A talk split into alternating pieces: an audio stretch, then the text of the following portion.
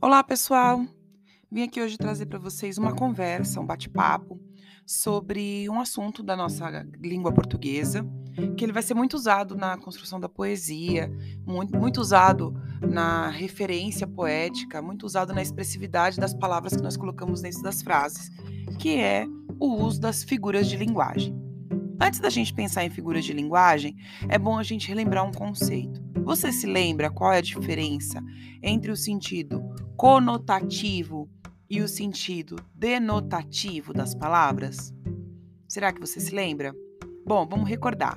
Quando eu digo que algo está no sentido conotativo, eu estou dizendo que isso está no sentido figurado.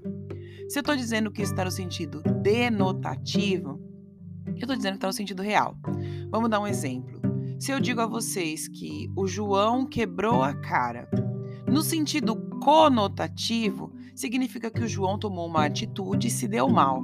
Mas no sentido denotativo, o João sofreu um acidente e está com o rosto fragmentado. Ele está com o rosto todo machucado.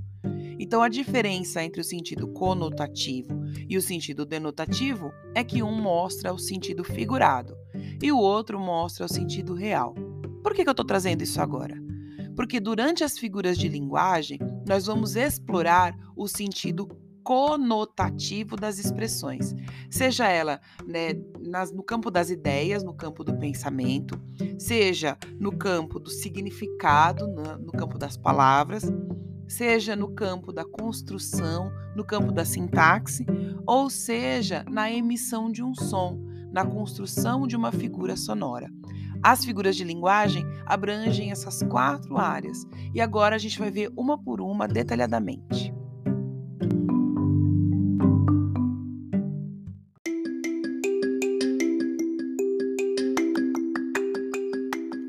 Como eu estava falando anteriormente, as figuras de linguagem elas têm quatro campos de atuação.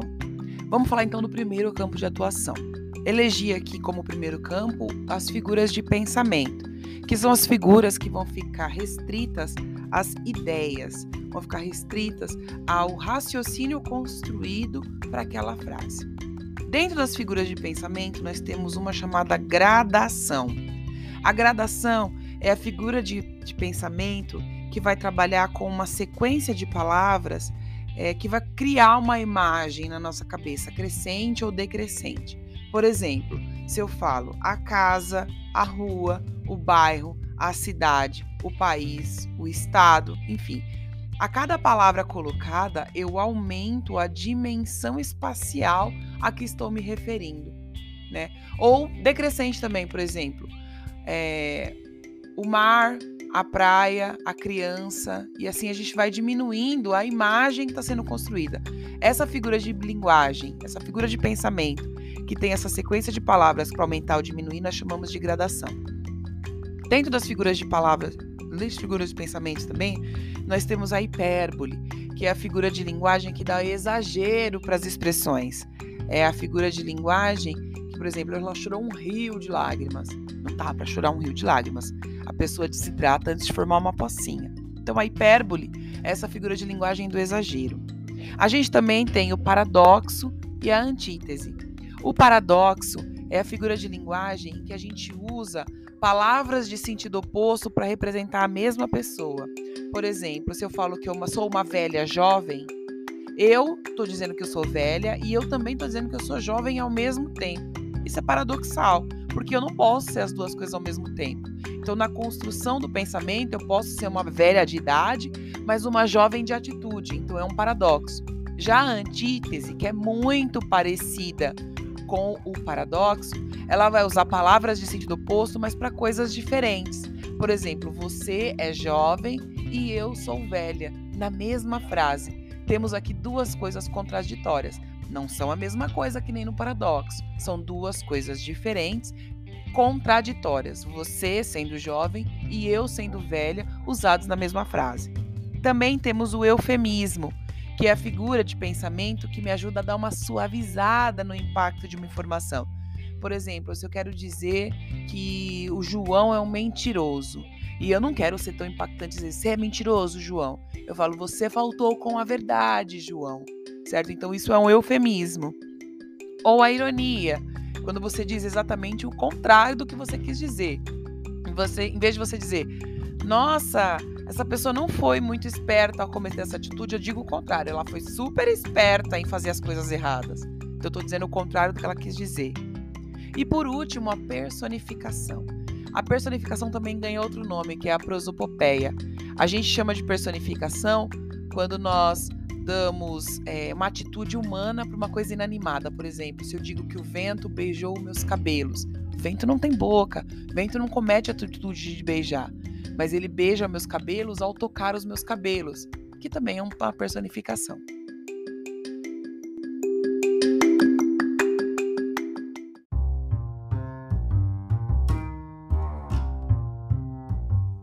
Outro grupo de figuras de linguagem é o grupo das figuras de palavras.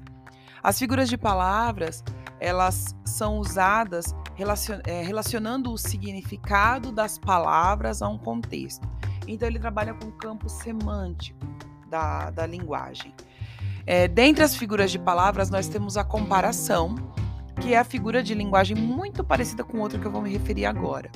A comparação é quando você atribui uma característica a alguém, ou algum objeto, ou algum ser, enfim. Quando você faz a comparação de uma característica com outra usando uma conjunção. Então, se eu digo que é, o João é forte como um leão, é, o leão está sendo comparado à força do João. É diferente da metáfora. A metáfora ela também trabalha com a atribuição de características. Só que em vez de usar a conjunção, como na comparação, essa comparação ela é feita direta, essa característica é atribuída diretamente. Então, em vez de eu dizer que João é forte como um leão, como fiz na comparação, eu vou dizer que o João é um leão. E aí eu atribuí a característica de leão para a força do João. Isso é uma metáfora. Nós também temos a catacrese. Sabe aquela coisa que a gente não sabe bem o nome ou tem um nome muito popular? Por exemplo, aquela parte lateral do sofá que a gente encosta o braço, nós chamamos de braço do sofá. Ou o suporte que sustenta a cadeira em pé, que a gente chama de perna da cadeira. Ou a parte da base do, da mesa, que nós chamamos de pé da mesa. Essa, esses nomes, pé da mesa, perna da cadeira, braço do sofá, são exemplos de catacrese nós nomeamos coisas que normalmente não têm nome ou que o nome não é conhecido popularmente. Também temos como figura de palavras a metonímia. Na metonímia, eu faço uma eu dou um apelido ou eu faço uma nomenclatura popular para uma coisa, por exemplo, Rio de Janeiro. Internacionalmente, Rio de Janeiro é conhecida como é, cidade maravilhosa. Então, cidade maravilhosa é a metonímia do Rio de Janeiro. Isso pode acontecer, por exemplo, quando eu uso o conteúdo, o continente em vez do conteúdo, eu vou dizer que eu comi um prato de comida. Né? Eu não comi o prato, eu comi o que estava dentro do prato, que era a comida, né? Ou quando eu digo o, o apelido pela pessoa, por exemplo, o rei do futebol fez uma cirurgia recentemente. Rei do futebol é um apelido do Pelé. É, eu já fiz a referência da cidade. Eu posso também dizer o autor pela obra. Por exemplo, eu li George Orwell essa semana. George Orwell é o nome do autor. Eu não li a pessoa George Orwell. Eu li um livro que ele escreveu. E assim vai indo. Essas referências que nós usamos do é, de algo para se referir a alguém em específico ou alguma ação em específica é o que a gente chama de metonímia. Nós também temos a sinestesia, que é a figura de, pensa, de palavras que nós usamos para causar sensações. Então, se eu digo que aquela voz áspera irritou meu coração, a voz não tinha uma sensação áspera, mas como algo áspero é algo muito irritante para os ouvidos, a gente diz que a voz era áspera para mostrar como a voz nos irritava. E por último, a apóstrofe. A apóstrofe é aquela figura de linguagem que nós usamos um vocativo para chamar a atenção de alguém. Na oração, quando nós vamos rezar à noite, nós falamos: Senhor, tem de piedade de mim, perdoe os meus pecados, proteja a minha família. Este Senhor que nós usamos é uma apóstrofe, que eu uso para fazer referência a Deus.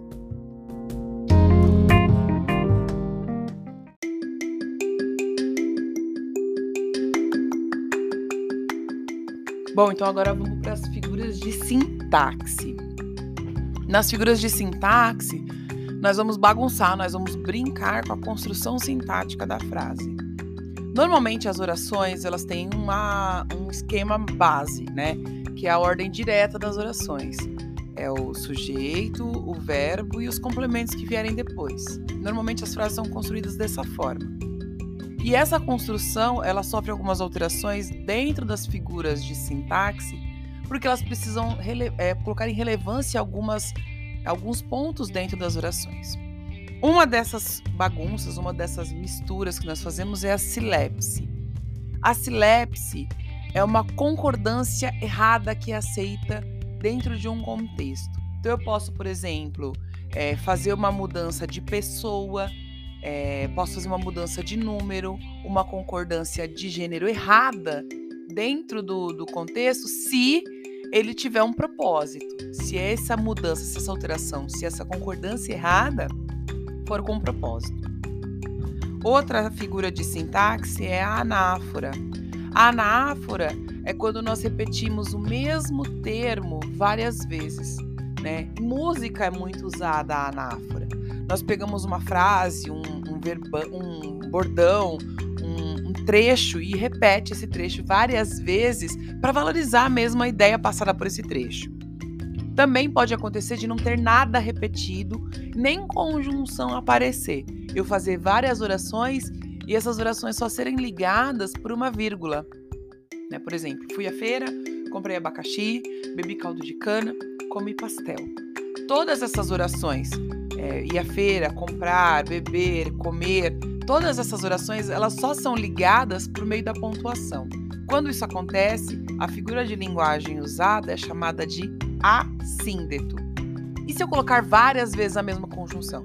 Fui à feira e comprei abacaxi, e comi pastel, e bebi caldo de cana. Eu estou repetindo o E várias vezes. Quando eu repito várias vezes a mesma conjunção, em vez de ser assíndeto, ele se torna polissíndeto, que é a repetição várias vezes da mesma conjunção. E falando em repetição, a gente tem uma figura de linguagem que repete uma ideia várias vezes. É a figura de linguagem que a nossa mãe sempre corrige a gente, do entrar para dentro, sair para fora, subir para cima, descer para baixo. A gente fala erradamente porque é um vício de linguagem. Mas quando é usado com propósito, quando essa repetição é usada com um objetivo, nós chamamos isso de pleonasmo. Esse pleonasmo, ele é útil dentro da poesia porque ele enfatiza uma repetição de ideias. A gente também tem o hipérbato, que recebe um outro nome mais simplificado, que é a inversão frasal.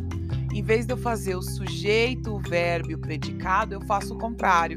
Eu coloco alguma coisa do predicado na frente e aí eu coloco o sujeito depois do verbo. É a figura de linguagem, por exemplo, do hino nacional. O hino nacional ele é todo construído em inversão frasal. O sujeito nunca está no começo do, da frase. E por último, a elipse. A elipse é a supressão, a supressão de uma expressão que já está subentendida no contexto. Ou porque ela já apareceu, e aí a gente vai chamar essa elipse de zeugma, ou porque o contexto me permite compreender. Por exemplo, fomos ao cinema. Quem fomos ao cinema? Nós fomos ao cinema. Não precisa aparecer o nós ali para saber que fomos nós que fomos ao cinema.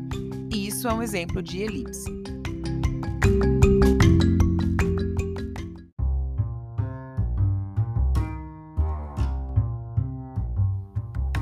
O último grupo das figuras de linguagem são as figuras sonoras, as figuras de som. Elas são somente quatro, a gente vai acabar rapidinho a aliteração, que é quando eu faço a repetição de um som consonantal. É o que a gente usa muito no trava-língua. Três pratos de trigo para três tigres tristes. A gente repete muito o TR e o PR, né, que são consoantes. A gente faz essa repetição da, do som consonantal várias vezes. Quando a repetição é de um som vocálico, que acontece muito na poesia, que a gente faz as rimas, com a repetição de sons vocálicos, é, nós chamamos de assonância. Então, a literação para o som consonantal, a assonância para um som vocálico. A onomatopeia, que é uma figura de linguagem que a gente vê desde muito pequenininho, quando a gente lê gibi, que a gente olha para os gibizinhos, então as, os sons é, de uma batida, de uma tossida, de um espirro, enfim, os sons que os personagens dos quadrinhos estão fazendo são reproduzidos em palavras. Essas palavras que são construídas baseadas nos sons, nós chamamos de onomatopeia. E a paronomásia, que é uma figura de linguagem pouquíssimo falada, mas ela é importante, ela é relevante para quem quer fazer as provas públicas por aí.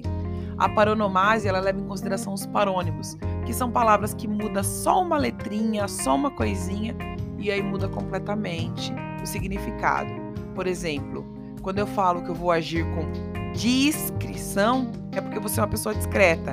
Quando eu, faz, eu fizer a descrição, é porque eu vou descrever algo. Só que na hora que eu produzo, produzo o som, eu falo descrição e descrição. Então acaba saindo o mesmo som para as duas coisas, mas o significado é diferente. A brincadeira com essas duas palavras, a descrição e a descrição, ou qualquer outro parônimo por aí, é chamado de paronomásia.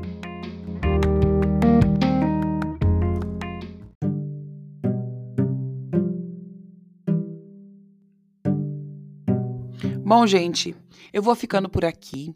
Eu espero de verdade que vocês tenham gostado desse conteúdo, que vocês possam usá-lo, que vocês possam usufruir desse, desse, desse podcast que eu gravei para vocês. Me perdoem qualquer falha e, se puderem, me enviem um comentário dizendo da opinião de vocês sobre o que eu falei aqui e se vocês querem algum outro assunto que eu grave podcast, tá bom? Um grande beijo para vocês.